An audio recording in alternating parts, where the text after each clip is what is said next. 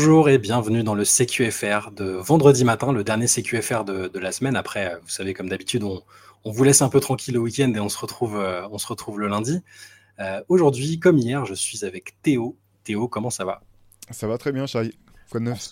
Bah écoute, on se prépare pour euh, les demi-finales hyper excitantes, je trouve, euh, la Coupe du Monde. Hein. Comme je le dis tous les jours, on aurait, on aurait évidemment aimé euh, des affiches où il y avait l'équipe de France, mais les matchs, les derniers matchs ont montré que c'était quand même un tournoi super cool. Et euh, là, bah, à l'heure où vous regarderez, euh, enfin où écouterez ce CQFR, euh, il y aura déjà un Canada-Serbie qui sera, qui sera en cours et qui, moi, j'attends avec impatience. Il y a un peu tout le monde qui pense à une finale Canada, Canada-États-Unis. Même j'entends les médias américains qui pensent que c'est quasiment acquis, qui, sont ultra confiants après le, match contre l'Italie, mais il faudra quand même se, méfier de l'Allemagne. Est-ce qu'il y a un des deux matchs, toi, que que t'attends plus que l'autre? Euh, bonne question. Ouais, non, je pense que le, ouais, le, celui dont, dont tu viens de parler, le premier, la première demi-finale, là, ça doit vraiment être du beau basket. Après, je pense que ça, ça peut vraiment être serré aussi États-Unis et Allemagne. Ça va être intéressant avec la, la défense de fer de, des, des- Allemands et voir si, euh, si euh, Dennis Schroeder est resté sur, euh, dans la lignée de son dernier match ou pas. Mais ouais, cette, cette première des deux demi-finales, je pense être, ça devrait vraiment proposer du, euh, du beau basket. Ouais, donc pour rappel, 10h40 le premier match, euh, donc on aura peut-être comment 10h45 pardon, euh, euh, Serbie-Canada et 14h40 euh, États-Unis-Allemagne. On vous en, vous en parlera dans, dans des articles et puis peut-être qu'on reviendra aussi dessus lundi dans le dans le CQFR. Je voulais qu'on parle un peu de un peu d'NBA sur les derniers les dernières news de la nuit. Alors il y a, on va commencer par ça parce que j'ai trouvé ça un peu perturbant. Je sais pas si tu as vu la la vidéo de Kai Jones, l'intérieur des, des Charlotte Hornets euh, où on le voit de façon un peu. euh, alors au début, il s'ambiance un peu tout seul sur un live Instagram, puis les gens commencent à noter qu'il est dans un état un peu curieux. On a l'impression euh, qu'il a pris quelque chose. Hein, clairement, on ne sait pas exactement ce que c'est, mais dans les commentaires, les gens parlent d'oxycodone, je crois, ce qu'ils appellent les perks, qui, qui modifient ton comportement. Il rit de manière un peu, comment dire, erratique, enfin pas très euh, spontanée. C'est très, enfin, très bizarre. Et euh, et, et tout de suite, euh, visiblement, le- la NBA a prévu de se, se saisir de la chose, les Hornets aussi. Et tout ça pour dire qu'il ne se passe pas un jour et une semaine sans que, sans que les Hornets soient au milieu de quelque chose de, de, pas très net. Pour rappel, donc il y avait l'année dernière l'histoire avec Miles Bridges condamné pour, pour violence domestique qui avait été suspendu 30 matchs et qui a été prolongé finalement, qui est revenu, qui a été prolongé, mais qui, est, qui a trois ans de, de conditionnel, hein, de, c'est ce qu'on ça qu'on dit, hein, trois, trois ans où il, doit pas, il doit éviter les problèmes, il doit suivre des séances de d'anger management, de, de- des cours de, parentalité aussi, comme ils disent. Euh, il y a eu des problèmes au volant aussi, la Melo Ball euh, qui a, eu des soucis, James Booknight, euh, pareil, PJ Washington, des histoires extrasportives sentimentales très très médiatisées. Brandon Miller, qui n'a pas encore joué officiellement avec, avec les Hornets, mais qui a été impliqué indirectement dans un meurtre. Est-ce que Michael Jordan n'a pas choisi le meilleur moment pour se, se barrer et prendre ses jambes à son cou? Bah, c'est une bonne question. C'est vrai que là, les Hornets, tu te dis, euh, il y a un moment, ce serait bien qu'ils fassent plus parler d'eux pour les, résultats, les résultats de l'équipe, euh, c'est compliqué. Après, pour euh, euh, la vidéo dont tu parlais, là, qui est sortie effectivement hier, euh, c'est toujours compliqué parce que déjà, on n'a pas encore toutes les informations. C'est le problème, mais là, c'est un problème. euh, Il y a un double problème sociétal, en fait, celui de, bah, des. Euh, l'oxycodone ou les, les produits dont tu parles, et puis euh, les États-Unis globalement qui sont euh, face à une crise d'opioïdes dramatique Ouais. à l'échelle du pays, et puis bah, les réseaux sociaux qui font que maintenant un- t'as, t'as une caméra dans ta poche qui te permet de, de- de te mettre le nez dans les problèmes encore plus. euh, voilà, on se rappelle, c'était pas pour les mêmes raisons, mais finalement, Jamorant, euh, si euh, il s'était pas fait filmer ou si s'était pas filmé lui-même, il serait certainement pas suspendu pour 25 matchs euh, pour, pour la saison prochaine, alors qu'il aurait pu avoir le même comportement euh, euh, inquiétant, euh, simplement ça se serait pas su. Donc euh, c'est Ouais. compliqué, ouais. Les Hornets, effectivement, euh, je sais, la- la- je sais même plus, tu vois, si la passation de pouvoir a- a dé- est déjà effective ou si euh, c'est encore. euh, il me semble que c'est encore en. Je crois que c'est bon. De toute façon, il est, encore, faire. il, il est encore actionnaire minoritaire, Jordan. Pour l'instant, il a encore des. Mais, euh, mais en tout cas, oui, normalement, là, là, le, le truc a été validé et je pense qu'à la reprise, euh, il sera logiquement moins en vue. euh. Mais bon, je, je pense quand même que c'est- c'est c'est le bon moment pour lui euh, dans tous les, pour, tout le, bah, pour les échecs sportifs et pour, euh, pour ce que c'est devenu, quoi. Tous les, toutes les histoires constantes. Euh. Non, c'est plus pour savoir tu sais, si les décisionnaires, les nouveaux décisionnaires étaient déjà effectivement en place, aptes ah à pouvoir prendre des, mm. des, décisions, parce que c'était même un peu bizarre finalement comme ça s'est passé. Euh, c'est quand même encore euh, le régime Jordan qui a géré la dernière draft, par exemple, ce qui est un peu étonnant quand il quand y a une vente, tu dis, bah non, mieux vaut que ce soit fait avant, comme ça au moins c'est la nouvelle équipe dirigeante qui mm. fait ses choix, euh, etc. Donc, ouais, les Hornets, ça va, être, ça va pas être simple ce début de saison. Ouais, et puis il faudra voir aussi parce que visiblement, alors j'ai pas étudié à fond, mais ce que j'ai lu, euh, même sur des comptes NBA sérieux, euh, visiblement la plupart de ses coéquipiers avec Jones l'ont unfollow dans la foulée. Et euh, ce, qui, a inspiré Antoine Pimel ce message ce matin, donc tu peux tabasser ta femme et être accueilli à bras, à bras ouverts, en référence à Miles Bridges. mais si tu as un problème de drogue, on te lâche comme ça. Alors voilà, comme tu dis, on n'a pas tous les tenants et les aboutissants. On, se dit, on dit un problème de drogue, on n'a pas tout, mais c'est. Enfin, je vous invite à regarder la vidéo, c'est assez. Euh, c'est malaisant, hein, mais c'est clairement, il y a un truc qui va pas. Et je pense qu'il a besoin d'aide, clairement. Euh, donc voilà, c'est ce que disait Antoine, et je suis assez d'accord, ça a l'air d'être. Euh, de, la direction jusqu'aux joueurs, même la manière dont Miles Bridges avait été accueilli à nouveau par PJ Washington en disant il a traversé des trucs très difficiles. Enfin, voilà, c'est globalement une situation un peu malaisante et j'espère que les Hornets vont reconstruire un peu tout euh, au niveau de la culture, comme on dit, euh, pour sortir bah, des, faits divers et revenir à du sportif, parce que c'est une ville et une, région qui respire le basket, hein, la Caroline du Nord. Les Hornets, on a tous aimé, je pense que toi aussi, on aimait bien les, Hornets de l'époque, euh, le design de l'équipe, le logo, tout ça, ça représentait quelque chose et j'espère que ça va, ça va vite revenir. Quoi. Oui, ils ont un joueur plein, de, plein de talent en Lamelo Ball, peut-être mm. un deuxième avec Brandon Miller c'est des joueurs qu'on la cote. Après, c'est vrai que pour euh, donc avoir, effectivement, on ne connaît pas encore tous les tenants et les aboutissants. Là, ce qui est bien quand même, c'est que même s'il y a beaucoup d'images, même si la NBA est très voilà, euh, comment dire, soucieuse de, préserver son image. Derrière, il y a des vrais programmes quand même qui ont été mis en place par la NBA, par le syndicat des joueurs, pour aider les joueurs qui ont des problèmes, quels qu'ils soient, euh, euh, d'addiction. Ça peut être aussi bien au jeu qu'à des substances. C'est vrai que au moins on est loin de ce qui se passait par le passé. même il y a, enfin si, j'allais dire il y a pas si longtemps, si c'était il y a longtemps malgré tout, mais dans les années 90, des joueurs comme Kiss Kloss qui étaient complètement livrés à eux-mêmes du côté des Clippers, alors qu'ils avaient des problèmes de drogue avérés que tout le monde savait. Là au moins, si jamais il devait y avoir un vrai problème, euh, je pense qu'une main lui sera tendue euh, pour, euh, pour qu'il puisse essayer de, régler ça. Autre, autre sujet NBA, Anthony Davis, qui donc a prolongé pour un contrat XXL pendant l'intersaison. visiblement, d'après ESPN, il y avait quand même quelques clauses implicites dans le contrat. on sait qu'Anthony Davis déteste, enfin déteste. Il, veut pas être considéré comme pivot comme plein de mecs qui ont des skills et qui sont grands il, il, aime pas jouer poste 5, il, préfère le poste 4, il aime bien quand il y a des pivots dans l'effectif. Euh, problème, c'est que c'est là où il est le meilleur, hein. même avec les Lakers dans la bulle et même la saison dernière, quand il joue pivot, bah, c'est là où il est le plus impactant, en, tout cas dans le basket joué en 2023. Visiblement, les Lakers ont passé un deal avec lui en lui disant que oui, il y aura plein de phases où il jouera poste 4 et qu'il y avait dans la discussion le recrutement souhaité par Davis de plusieurs pivots, ce qui explique peut-être l'avenue de Jackson Hayes et de Christian Wood dont on parlait l'autre jour.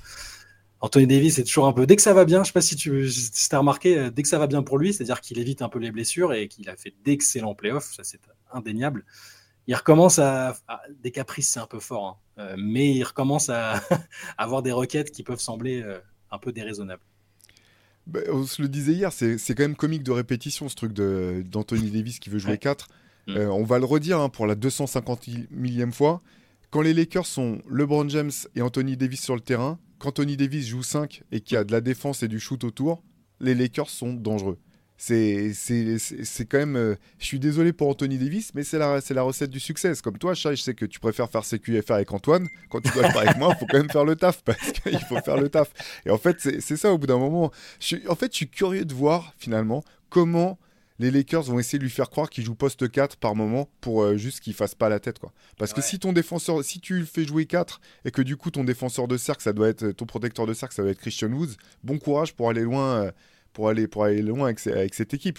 C'est pas la logique. Après, voilà, Jackson Hayes euh, peut vraiment jouer le rôle euh, de, protecteur de cercle. Ce qui m'étonne un petit peu avec cette fascination, enfin, ce, truc d'Anthony Davis, c'est que plus ça va, moins il y a de pivots euh, dominateurs. Donc, ah tu vois, à un moment, je me disais, bon, bah, s'il avait dû jouer dans les années 90, ou de, début des années 2000, tu dis bon, effectivement, il veut éviter de se prendre trop de contacts. Il y a des grands qui jouent dur dans la raquette. Maintenant, tu as en gros, tu as Jokic, tu as Embiid qui joue euh, euh, près du cercle, qui sont des bruisers, entre guillemets. Mm. Et derrière, euh, Enfin, je, je, comprends pas trop quoi. Si tu joues les Warriors, ça va être, ça va être Draymond Green quoi, le, le 5 en face. Donc j'ai du mal un petit peu à comprendre les problèmes qu'il a avec ça, d'autant plus que jouer 5 l'empêche pas de jouer sur euh, quasiment poste 4 en attaque. C'est quoi la différence? C'est limite le poste qui a le plus disparu, c'est poste 4 en fait. Ouais, veux dire, euh, quand tu joues 5, maintenant tu joues, euh, tu joues au large directement en fait. Donc je comprends pas trop le problème qu'il a avec ça. Ouais je suis pas sûr, comme tu le disais de toute façon, euh, en playoff ou quand il faudra gagner, il faudra qu'il joue 5 parce que c'est la logique et c'est là que, là encore une fois, hein, pendant les playoffs, s'il a été si fort défensivement notamment, parce qu'offensivement ça a été un petit peu en dents de scie, il, a été, euh, il est passé de l'extraordinaire au lambda pour un joueur de son, de son calibre. Euh, c'est, il faut qu'il joue 5. Je vois pas d'autres solutions si les Lakers veulent, veulent aller loin. La saison dernière, il a joué 99% de ses minutes au poste 5. Et euh, bon, bah, là, peut-être peut qu'il y, a toujours ces périodes où il enchaîne au poste 5 et où même s'il est bon, il commence à en avoir marre. Et d'après Woj, c'est euh, ce que tu disais, c'est-à-dire que c'est une manière pour lui, quand il joue 4, c'est une manière pour lui bah, d'économiser son corps. Il est très conscient que qu'il lui faut pas grand-chose pour, pour avoir des petites blessures. Et visiblement, pour lui, en étant plus loin de la, de la peinture, ça, ça, ça l'aiderait à préserver son corps. Mais bon, c'est T'as raison, c'est un peu, c'est un peu la blague récurrente, enfin, ou un sujet récurrent chez lui. Euh, j'espère que ça va pas parasiter sa saison et celle des Lakers parce que tu, l'as dit quand Tony Davis est, juste apte, qui joue 4 ou qui joue 5 hein, d'ailleurs, les Lakers, ça, c'est totalement autre chose. Donc, euh, écoute, on, verra bien. Je suis d'accord avec toi, il n'y a aucun monde où, les Lakers vont se dire euh, Allez, on est en playoff, on va lui faire plaisir, il va jouer poste 4 pendant 30 minutes et puis c'est sûr et certain qu'il sera le poste 5 euh, titulaire et, et, qu'il jouera 35-40 minutes euh, en, en, playoff. Ouais, et puis en plus, voilà, je trouve que quand même dans le basket moderne, même euh, le, distinguo a de moins en moins de sens en fait. Oui, bah oui. Tu joues là où sont tes forces et c'est vraiment ce, qui, ce qui lui permet à lui d'être un joueur incroyable. Donc, c'est un vrai poste 5 ultra moderne sur le, sur le papier quand il est apte. C'est-à-dire qu'il sait s'écarter, il est très très fort près du cercle aussi. Ce serait, serait dommage quoi. C'est clair. Bah, je suis curieux, je te dis, de voir comment les Lakers vont essayer de lui faire croire qu'il joue 4. Euh, en fait, il joue exactement comme les années précédentes. Je suis, de voir... en fait, je suis curieux de voir vraiment ce que lui entend concrètement par là, en fait. Hmm. Si c'est qu'il veut euh, plus d'opportunités de jouer face au cercle en attaque, en, sur des ISO, ou si c'est, euh, euh, je sais pas moi, que au contraire, on lui donne plus souvent la balle au, au poste haut, un petit peu ce poste d'où piloter le jeu, tu vois, d'où dire qu'il était euh, injouable. Euh, euh, Chris Weber dans un, autre, dans un autre registre par le passé avant. Si c'est ça qu'il entend jouer poste 4, tu vois, c'est ça que j'ai du mal à cerner de, de sa part. Ouais.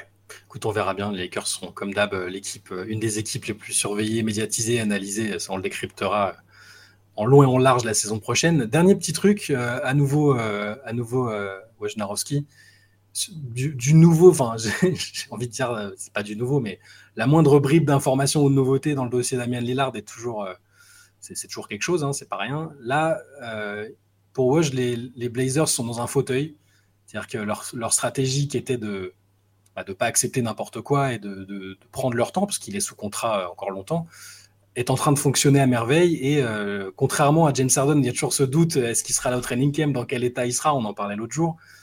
Lillard a totalement prévu de venir au training camp et euh, pour Woj euh, pourrait très très bien jouer les 20 à 25 premiers matchs de la saison avant qu'éventuellement il y ait un trade, euh, que les Blazers soient ouverts à, un trade plus, enfin, différent, en tout cas avec des, équipes qui seraient peut-être prêtes à mettre plus sur la table que ce qu'elles font aujourd'hui. Et il y a aussi le scénario où Lillard trouverait que finalement ça se passe bien à Portland, que l'équipe marche bien et intéressante, et pourrait même rester. Donc là, pour l'instant, les Blazers sont ultra gagnants et Lillard est finalement assez loin d'avoir obtenu ou d'obtenir ce qu'il souhaite, c'est-à-dire un départ à Miami. Ouais, c'est clair. L'avantage pour Portland, en fait, c'est je pense que c'est moins compliqué de jouer la montre, entre guillemets, dans le sens où euh, moi, j'ai aucun doute sur le fait que si jamais euh, le trade s'est pas produit pendant l'été, Damien Lillard sera là au training camp et que ce ne sera pas une distraction. Dans le sens où il ne sera pas une source de, plutôt de, perturbation pour ses, pour ses partenaires. Euh, voilà, on connaît jamais vraiment les joueurs on, connaît d'eux ce qu'ils ce projettent. Je vois pas de scénario dans lequel euh, voilà, il voudrait pas jouer le jeu, dans lequel euh, il, deviendrait, il se fermerait, ce serait pas un bon coéquipier. Je pense qu'effectivement, euh, c'est aussi, il a aussi, c'est un joueur que je trouve très pragmatique finalement dans son approche des choses.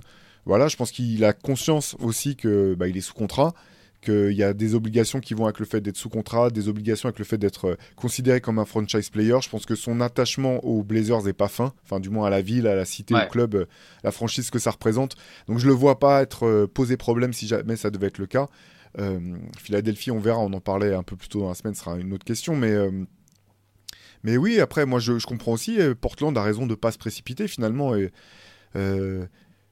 j'ai bien, on a tous compris qu'il voulait aller à Miami. Si l'offre euh, en retour est pas suffisamment bonne, Portland aurait, aurait tort de, se précipiter.